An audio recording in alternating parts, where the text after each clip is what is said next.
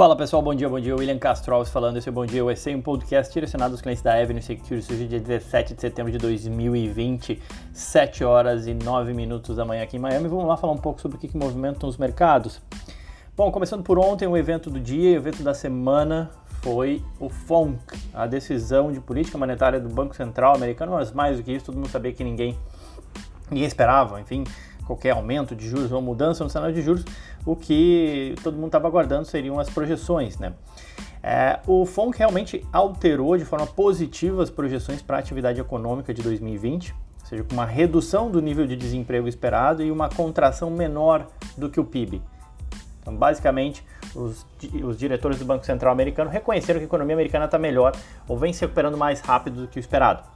Por outro lado, o cenário de inflação ele segue abaixo do desejável pelo Fed, o que motiva um cenário de juro baixo aí para pelo menos até 2023. Na reunião anterior eles sinalizavam para até 2022, então aumentando ainda mais esse cenário de essa continuidade de uma política monetária bastante frouxa de juro baixo por um bom tempo. Em linha com a mudança no framework de política monetária que foi uh, comentado já em Jackson Hole, ou seja, algumas semanas atrás já tinha sido comentado isso, né? Ou seja, um cenário mais complacente com uma inflação acima de 2%, esperar chegar a inflação até lá, né? até que chegue lá. É, alguns presidentes regionais do Fed falaram em até 2,5%, deixar a inflação andar um pouco mais antes de pensar em mudar qualquer cenário de juros, tá? O cenário ele continua dando suporte e liquidez para o mercado, em linha também com a tese de um dólar mais fraco na comparação global, né? É, o Banco, o, o Banco Central Americano né, e a minuta do FONC ela voltou a insistir que a política monetária ela não dá conta de tudo sozinha e que pode ser preciso mais apoio fiscal. E aí mandou um recado, obviamente, para o Congresso, para o Senado e para a Casa Branca. Tá? É, a Casa Branca informou que está disposta a apoiar o pacote de um trilhão e meio de dólar de estímulo à economia, enfim. Então o FONC jogou um pouco a pressão também para o lado fiscal e não só da política monetária. Normalmente, né, essa previsão de taxas baixas por um longo período incentiva a compra de ações. Normalmente isso é positivo, né? mas esse não foi o caso ontem. Com os índices Nasdaq e o S&P fechando em queda. O S&P fechou com 0,46 de queda e o Nasdaq 1,25 de queda. O Dow Jones ele conseguiu se manter ali na posição positiva 0,13 de alta. E aí vocês me perguntam por quê? Sinceramente, não sei. Existe muita notícia, o mercado sempre acha motivo nas coisas, né? Do que eu li, muita gente falando que o mercado esperava alguma coisa a mais do Fed, uma maior compra de títulos, uma maior agressividade em compra de títulos. A meu ver, é muito mais achar motivo para é, para realização mesmo do que qualquer outra coisa. Era o grande evento da semana, veio em linha com aquilo que, conforme eu falei, positivo para o mercado, é, mas depois de alguns dias de alta, antecipando isso, acho muito, muito na linha da realização mesmo, a queda de ontem e inclusive a queda que aponta para essa manhã. Mas antes de a gente entrar em hoje, continuando ontem, né? Ontem, petróleo, os contratos de petróleo fecharam em forte alta na quarta-feira, o WTI por volta, voltando ali para a casa dos 40 dólares o barril é, em meio à queda dos estoques da commodity nos Estados Unidos e também a questão do furacão Sally na costa americana do Golfo do México. A gente teve dados de estoques ontem que mostraram um recuo dos estoques de petróleo em 4,39 milhões de barris nos Estados Unidos, surpreendendo os analistas que previam aí 1.2, né, ou seja, um, uma diminuição de estoques de 1.2 milhões de barris veio 4.39, bem acima, e isso ajudou o petróleo. Se ajudou o petróleo, ajudou também o setor de petróleo, com o ETF o XOP, o ETF do setor subindo 4,9%, o XLE também outro ETF do setor subindo 4%. Destaques aí para Exxon, XOM 4,25 de alta, Chevron CVX 2,9 de alta, Occidental Petróleo OXY 8,7 de alta, a Valero eh, VLO subindo 5,5%, Diamondback código FANG subindo 7,9%, alguns dos destaques aí do setor de petróleo. Setor de biotecnologia também foi bem, com uma alta de 2,2%. Destaque para Moderna, mRNA, subindo 2,9%. A Zaylab, subindo 4,9%. O código da Zaylab é ZLAB, Zlab. A Exelixis, perdão, Exelixis, a EXEL é o código dela, subiu 6%. Alguns destaques aí de biotecnologia.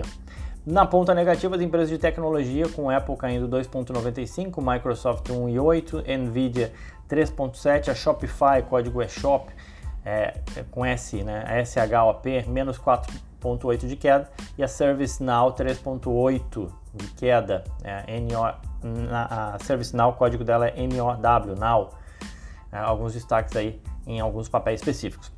Em relação ao dólar, a postura do Fed acabou influenciando o dólar em nível global e com isso o dólar encerrou em baixa de 0,96 ontem contra o real a 5,2378, 5,24 praticamente. Né? Vamos para hoje. Bolsas mundiais operando em baixa nessa manhã. Na Ásia, o Banco do Japão, e não foi só o Banco, o Banco Central uh, americano, mas essa semana a gente tinha uma atividade de todos os bancos centrais no mundo. Banco Central japonês manteve a política monetária inalterada. Na declaração, o BOJ, né, que é o Banco Central japonês, disse que a economia começou a melhorar, mas continua em situação bastante severa, bastante difícil, né, devido ao impacto da pandemia. É, e aí, na Ásia, a gente viu a bolsa do Japão fechando com queda de 0,67, Hong Kong queda de 1,6, na China queda de 0,4, na Índia queda de 0,8 e em Singapura queda de 0,2. Na Europa, também foco nos bancos centrais. Investidores vão acompanhar hoje a decisão de política monetária do Banco Central do Reino Unido, né, da Inglaterra. Não é esperado nenhuma mudança nessa direção. As montadoras caem na Europa depois que o dado de vendas de carros despencaram 18,9% em agosto no comparativo anual. É, e a gente vê o DAX na Alemanha caindo 0,7%, CAC na, em, em Paris caindo 0,8%, o FTSE na Itália caindo 1,26% e o FTSE uh, inglês caindo 0,8%. Na média, as ações europeias aí caindo 0,6807. Futuros americanos também apontam aí uh, que o mercado deve abrir negativo, futuro da S&P caindo 1,12 e o Nasdaq 1,28. Licenças de construção, pedidos de auxílio-desemprego e Fed de Filadélfia estão na agenda hoje todos às 9h30 da manhã. Licença de construção, pedido de auxílio-desemprego Fed Filadélfia às 9 da manhã, 9 e meia. Acredito que a gente vai conseguir falar todos deles ali na nossa live diária que acontece todos os dias 8h45 de Miami, 9h45 do Brasil, onde a gente fala um pouco sobre o que, que acontece no mercado. E no mercado de petróleo, para a gente acabar ainda hoje, é, os preços caem 0,70, o minério de ferro também mostrando queda. Então, petróleo e minério de ferro e commodities em geral em queda hoje também. Vamos lá para alguns destaques, começando pela Snowflake, código dela é SONW, Snow, as ações da empresa de armazenagem na nuvem, que foram precificadas, teve um IPO dela, ela foi precificada a 120 dólares na oferta, estrearam ontem saltando mais de 112, 111%, perdão, é, com a empresa tendo sido apoiada por alguns investidores de alto perfil, incluindo aí a Berkshire Hathaway do Warren Buffett, as ações, já, na verdade, já abriram com uma alta de mais de 100% ontem. E aí, quem tiver interesse para conhecer um pouco mais da Snowflake, amanhã o Breno vai comentar mais sobre a empresa no podcast e na live diária. Ele está estudando, está olhando números da empresa e por aí vai. Vai falar um pouco mais da Snowflake. Então, quem tiver interesse em entender um pouco mais dessa ação que fez a IPO ontem subiu mais 100%, convido todos para live diária amanhã com o Breno. O podcast também ele vai falar um pouco da Snow. Bom, avançando. Herman Miller, M-L-H-R. A Herman Miller, que é uma, é um, é uma empresa que trabalha no, na, no segmento de, de construtora de móveis para escritório, tá? As ações subiram 4% ontem e saltaram mais de 16% no after depois de resultados aí melhores que o esperado no trimestre anterior. A Herman Miller relatou um lucro ajustado por ação de 1 dólar e 24 centavos é, versus 0,26 centavos apenas que o mercado esperava, ou seja, veio bem acima do que o mercado esperava.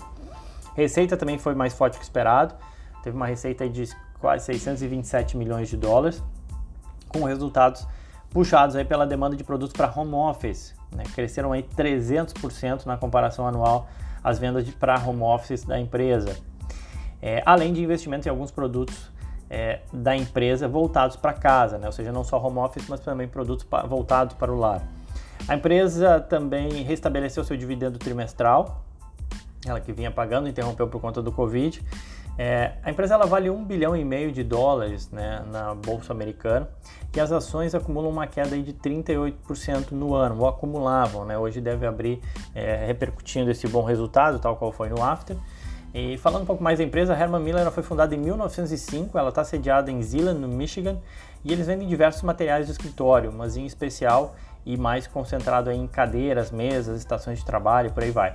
A empresa ela comercializa seus produtos por meio de uma equipe de vendas e também através do varejo independente, bem como site de comércio eletrônico. A gente vai falar um pouco mais da Herman Miller hoje na, na nossa live diária. Ela não é nenhuma pequena e lucrativa ou desconhecida e lucrativa, não é nada disso, mas a gente vai investigar um pouco mais da Herman Miller, tá? E aí sim, falando das pequenas e lucrativas, né? Hoje eu já encerrei ontem a série, hoje eu vou só fazer aqui um resumo das 11 empresas, poderiam ser 15, poderiam ser 20, a ideia é ser dinâmico e ir fazendo novas listas abordando outros temas, né? Por isso que eu parei nas 11 como se fosse um time de futebol. E aí sempre a ressalva, né, que essas empresas menores, elas enfrentam mais dificuldades em momentos de crise. Além disso, o fato de elas terem sido lucrativas no passado não garantem que elas vão ser no futuro e também lembrando que todo investimento tem que respeitar perfil enquanto investidor, tá? E a gente fez uma lista chamada das pequenas e lucrativas. Eu comecei falando da Packaging Corporation of America. O código dela é PKG, é uma empresa que fabrica e vende embalagens de papelão nos Estados Unidos. Em suma, é bem isso, é bem simples, né? São diversos produtos de papel, cartão e embalagem de papel ondulado.